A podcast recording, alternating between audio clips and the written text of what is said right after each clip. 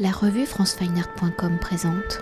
Frédéric Miguero, vous êtes directeur adjoint du Musée national d'art moderne, centre de création industrielle, et avec Camille Langlais, qui est attaché de conservation au service architecture du Musée national d'art moderne, centre de création industrielle, vous êtes donc commissaire de l'exposition Neurones, les intelligences simulées, présentée en galerie 4 du Centre Pompidou dans le cadre de la quatrième édition de Mutation Création transformant le Centre Pompidou en laboratoire de la création et de l'innovation à la frontière des arts, de la science et de l'ingénierie, en réunissant des artistes, des ingénieurs, des scientifiques, des entrepreneurs. Après les éditions précédentes, je le rappelle, consacrées à l'impression 3D, au langage informatique, puis à la création mêlant artificiel et vivant, ce quatrième volet de mutation-création est consacré à l'intelligence artificielle où depuis les années 1960, un ensemble de techniques sont mises en œuvre en vue de réaliser des machines, des programmes informatiques capables de simuler certains traits de l'intelligence humaine comme le raisonnement, l'apprentissage. Alors si dans les années 1960, l'intelligence artificielle résonne comme un récit de science-fiction, aujourd'hui, elle est au cœur de notre quotidien où les recherches qui permettent de croiser plusieurs techniques simulant les processus cognitifs humains viennent s'appliquer au champ de l'automobile, de la médecine, de la finance, des assistants personnels ou encore des jeux vidéo.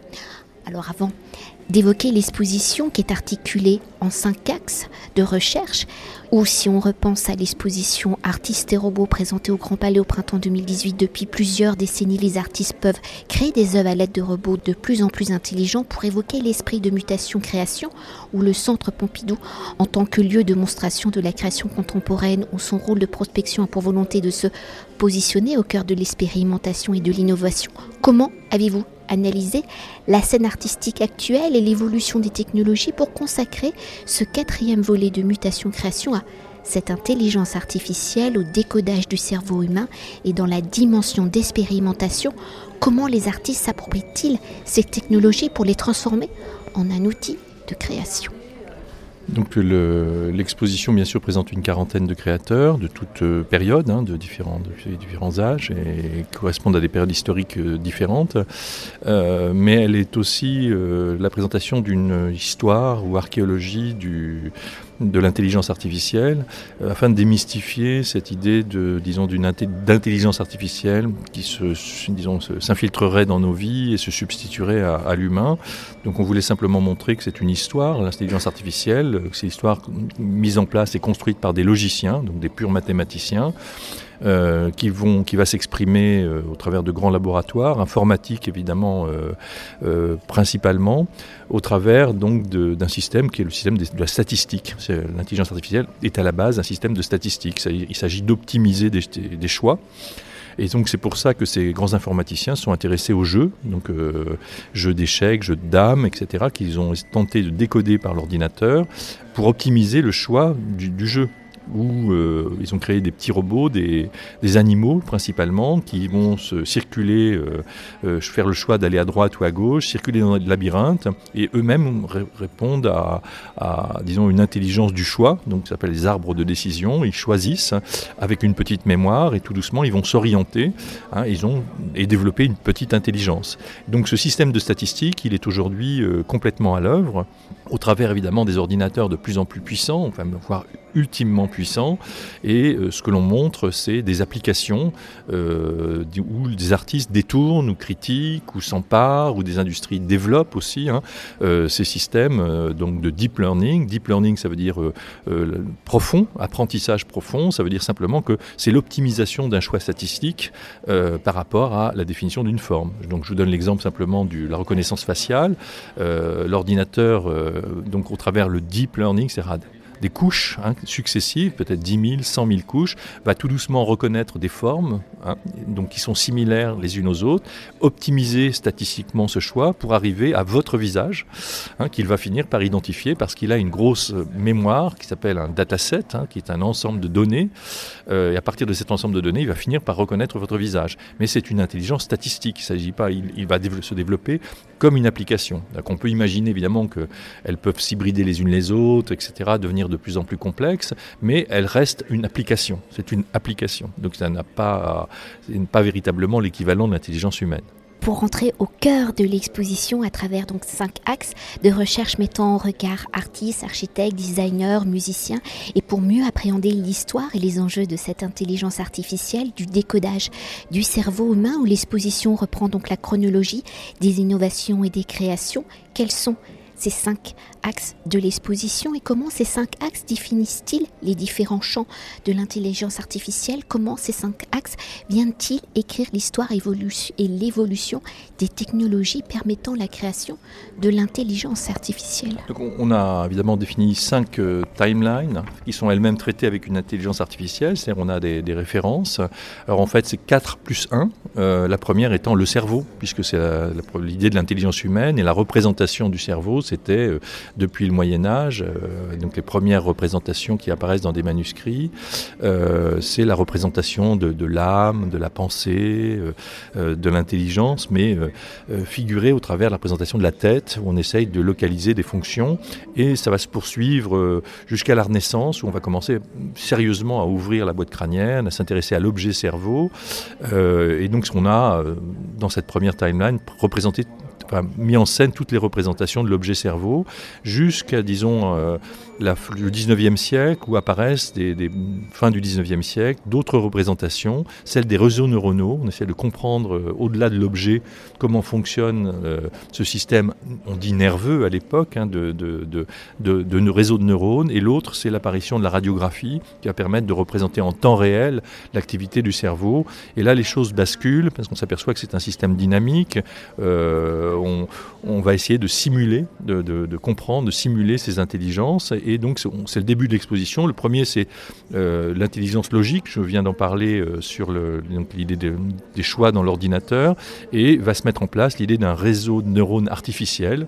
Et c'est en fait un système en boucle avec une petite mémoire qui va permettre d'optimiser les, choix, les choix euh, statistiques hein, dans, le jeu. Et c'est ce qui existe aujourd'hui, puisque bien sûr, on n'a pas, un seul réseau de neurones artificiels, mais on, va en avoir en couche des, dizaines, des centaines, des milliers, euh, avec une mémoire de plus en plus, importante. Et puis l'autre champ de recherche, qui vient de la, visualisation du cerveau, euh, c'est l'idée de simuler le réseau de neurones lui-même. C'est ce que font les grands laboratoires comme euh, le PFL, avec le programme Human Brain, ou Saclay, ou des programmes américains comme Connectome, c'est d'essayer de, comprendre comment fonctionnent ces réseaux de neurones, d'abord en les observant, donc euh, avec des, très importants moyens de visualisation, donc en, euh, en résonance magnétique, et ou de l'autre en les simulant, donc euh, c'est-à-dire en, redessinant des réseaux de neurones. Et à l'heure actuelle, donc euh, le programme Blue Brain puis Human Brain est capable de simuler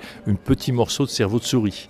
donc on, voilà, et de simuler, mais est-ce qu'il le simule vraiment en fonctionnement? Mais c'est déjà extraordinaire d'essayer de comprendre la dynamique interne du cerveau. Donc ces deux systèmes de simulation qu'on a représentés dans l'exposition, ce système de visualisation qui peut mener vers une simulation dynamique en neurophysiologie, et puis euh, de l'autre, évidemment, ce, déploiement des réseaux de neurones artificiels dans les systèmes et les applications qu'on appelle aujourd'hui le deep learning. Et est-ce qu'on pourrait s'attarder, parce que hors micro, vous m'en avez parlé, de cette conscience augmentée? Alors donc... Euh, le développement de l'informatique par des logiciens, je vais bien dire des mathématiciens. La, source est logique et mathématique. Donc euh, euh, le développement donc, de ces simulations de jeux euh, dans les années 50-60 va amener un, grand concept qu'on représente dans l'exposition, qui est la notion de cybernétique. Et cette notion de cybernétique va faire florès dans les années 50-60 puisqu'elle elle, s'intéresse aux relations entre l'homme et la machine man-machine, on dit en anglais. et donc, est-ce que la machine peut supplanter la conscience humaine? Donc tous les fantasmes vont apparaître dans les années 60, on va les voir dans les films de science-fiction. Euh, euh, il y a un, film où il y a un cerveau géant qui arrive de la planète Mars et qui va... Euh, non, la planète, je ne sais plus comment elle s'appelle, mais qui, et qui risque de... qui va envahir donc la, planète. La, peur, le mind control, hein, si la, CIA imagine qu'on peut contrôler les cerveaux. Il y a, donc il y a un film qui s'appelle le Manchurian complexe, je me souviens plus exactement, donc sur l'idée d'un tueur qui serait manipulé, qui irait tuer le président des États-Unis. Donc le mind control est très important. Euh, et puis cette idée de, bah, qui va apparaître aussi d'étendre les capacités du cerveau, donc l'extended mind. Et on fait aussi des expériences sur la drogue. Hein, le, CIA, en même temps que développe des recherches sur l'informatique, va développer des recherches sur le LSD. Euh, et donc ça va mener à tout un, un champ fantasmatique d'extension des capacités du cerveau. Et beaucoup d'artistes vont développer à la fois des technologies, des casques, et puis euh, user de la drogue, hein, de différentes drogues. Euh, c'est tout le mouvement psychédélique qui va apparaître à ce moment-là, avec l'idée de euh, dépasser la technologie par une conscience augmentée. Tous ces phénomènes, on les voit réapparaître aujourd'hui avec la généralisation du deep learning. cette idée d'une intelligence artificielle fait qu'on voit réapparaître donc l'idée d'extended mind. Elon Musk veut implanter des, des chips, des, puces dans le cerveau pour augmenter la capacité humaine.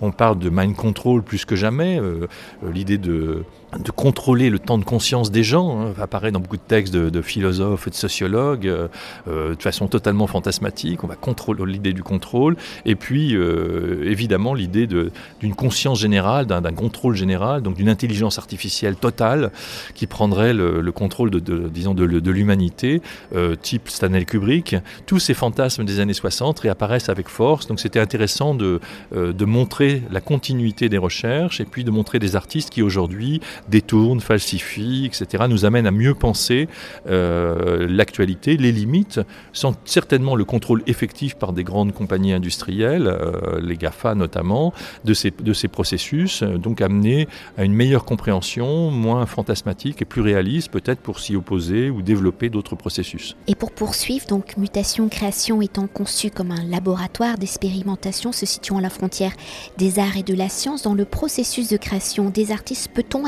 assimiler leur réflexion plastique à des protocoles scientifiques, une œuvre d'art peut-elle être aussi un objet, une expérience scientifique amenant une application concrète, facilitant ainsi peut-être notre quotidien?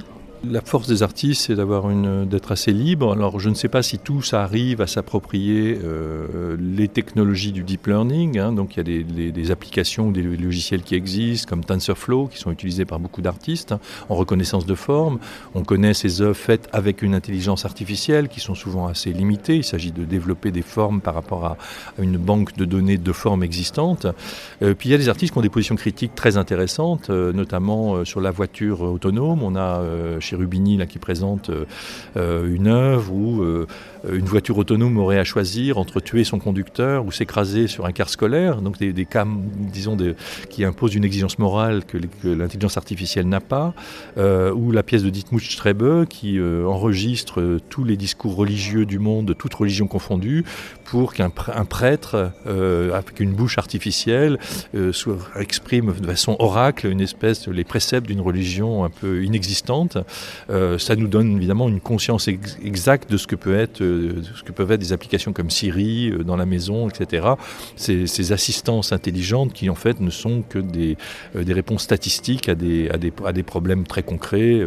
quel est le meilleur restaurant Quand est-ce que ma mère va mourir Enfin, ce genre d'applications, de, questions absurdes qui répondent de façon à, des questions statistiques, hein, simplement. voilà. Donc ça permet de démystifier les choses et je pense que les, artistes nous apportent beaucoup euh, par leur ironie, par leur critique, par l'extension des possibles en manipulant ces, applications, euh, nous amène à une conscience plus lucide de, ce qu'est ce, ce, monde à venir.